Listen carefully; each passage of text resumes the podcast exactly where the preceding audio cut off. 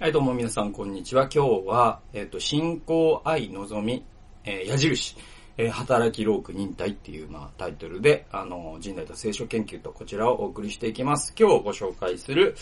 えー聖書の箇所はですね、第一テサロニッケの手紙の一章の三節というところです。お読みしますとですね、私たちの父である神の見前にあなた方の信仰から出た働きと愛から生まれたローク、私たちの主イエス・キリストに対する望みに支えられた忍耐を絶えず思い起こしているからですっていうですね。えー、まあこれはですね、本当に、なんだろう、これまああの、いつものようにですね、まあパウロ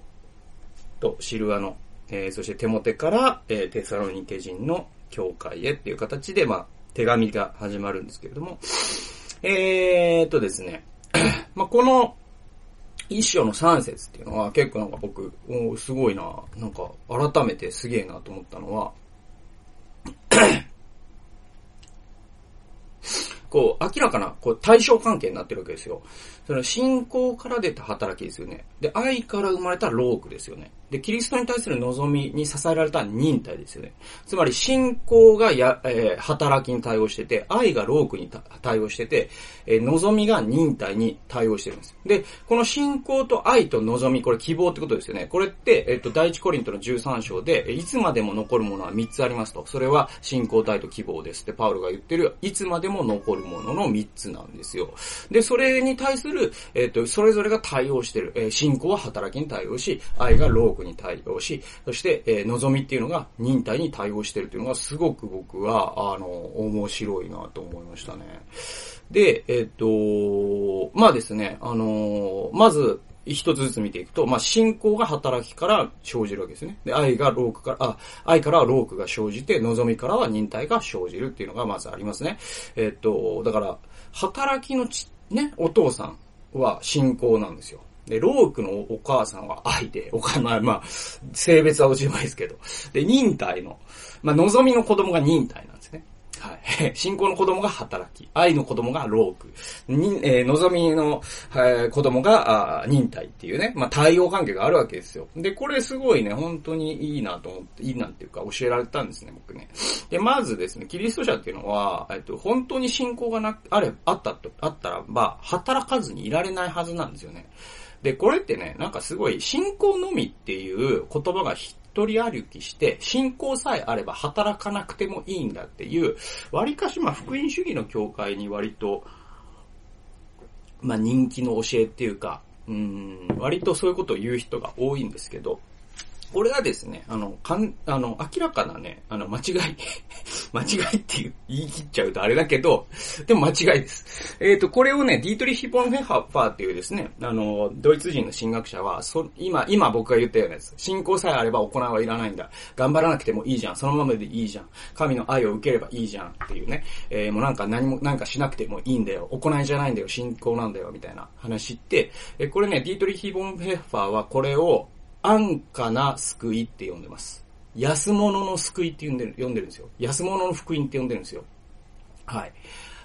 安価な、あ、ごめんなさい。福音じゃない、救い、えっ、とね、安価な恵みっていうのは安物の恵みって呼んでるんですよ。で、その恵み主義、なんか恵みだから恵みだから、行いなんていらない、行いなんていらないっていう、その恵み主義っていうのを、ディートリーヒ・ボンヘッフェッファーは、安物の恵みって呼んでるんですよ。えーフェイクだって呼んでるんですね。模造品だって呼んでるんですね。はい。そうなんですよ。だからそれってオーセンティックな、オーセンティックな恵みは必ず行いに行き着くはずだから。なぜなら、そんなにも恵みを受けたならば、神のために働かざ、は働かずにはいられなくなるはずだから。もしあなたが恵みを受けただけで十分と思っているならば、それは本物の恵みでない可能性があるってことですよね。はい。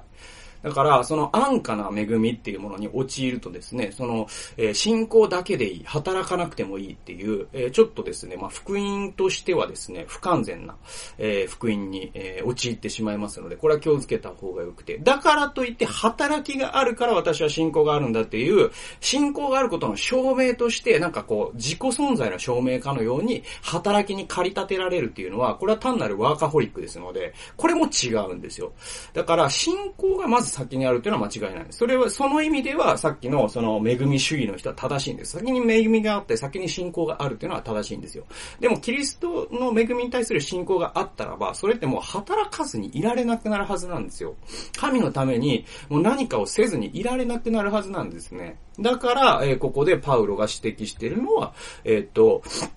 あなた方の信仰から出た働きって言ってるっていうのはそういうことなんですね。で、次に愛があれば苦しまずにいられないはずなんですね。あの、マザー・テレサっていう人はですね、痛むまで愛せよって言ってるんですね。痛むまで与えよって言ってるんですね。あなたが痛むまで愛しなさいって言ってるんですよ。ね、えー、本当に誰かを愛した時に、人を愛した時に、愛の行いを続けていった時に、そこには必ず痛みが伴うということは、多分本当に愛したことのある人なら誰でも知ってるはずですね。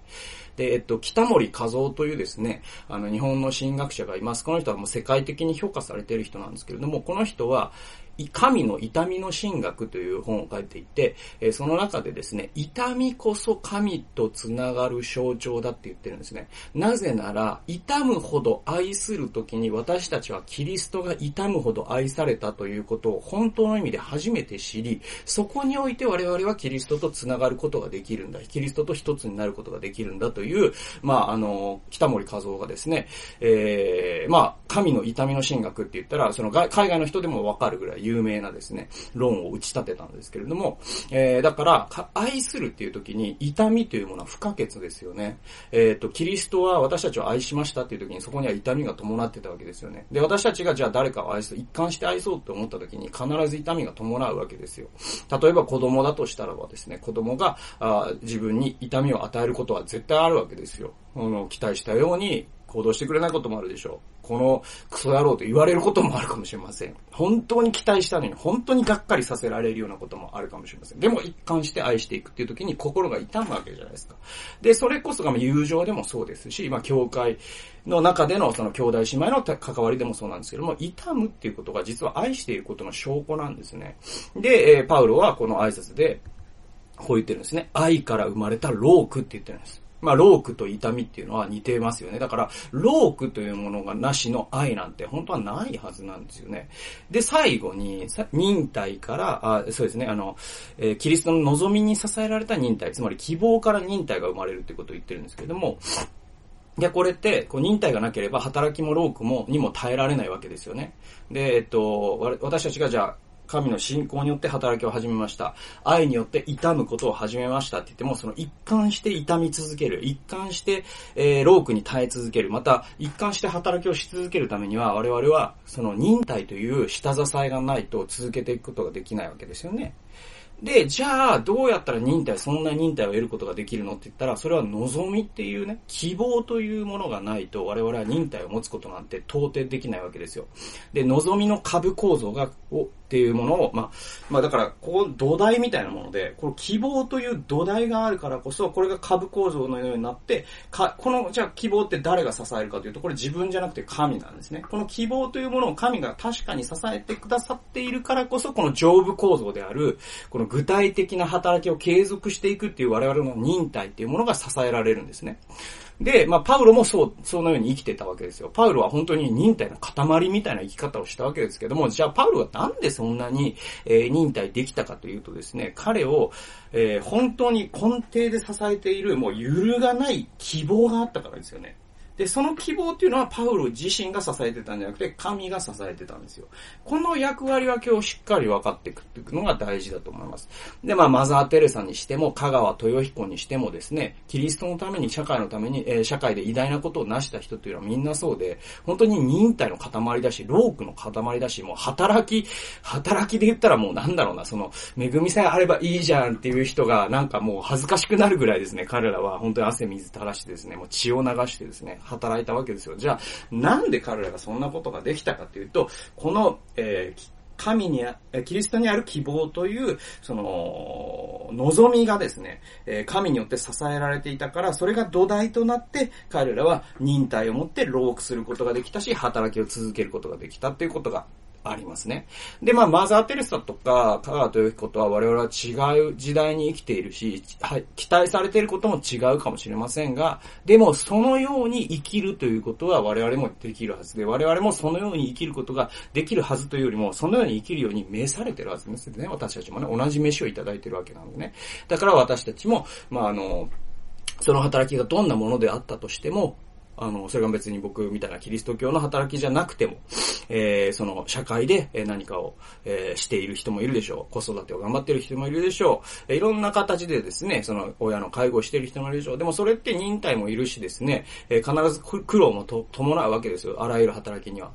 で、その忍耐っていうのは、まあ、その希望が支えるしですね、その、ロークっていうのは愛から出てくるし、えー、そして働きっていうのは常に恵みを信じる信仰から出てくるものなんだってことを覚えながらですね、この、えー、三段論法じゃないわ、なんだろう。このさ、三つ組構造っていうのかな。あの、愛と信仰と希望っていうのが最初にあって、だからこそ働きがある。だからこそ苦労できる。だからこそ忍耐できるっていうですね、この順番、この順番で我々はこの人生を構築していくっていうことを、まあ、先人からもまたパウロからも学んでいくっていう必要があるんじゃないかなということですね。というわけで今日は信仰、愛、望み、矢印、えー、働き6忍耐という、えー、タイトルでお送りしました。最後までお聴きくださりありがとうございました。それではまた次回の動画及び音源でお会いしましょう。さよなら。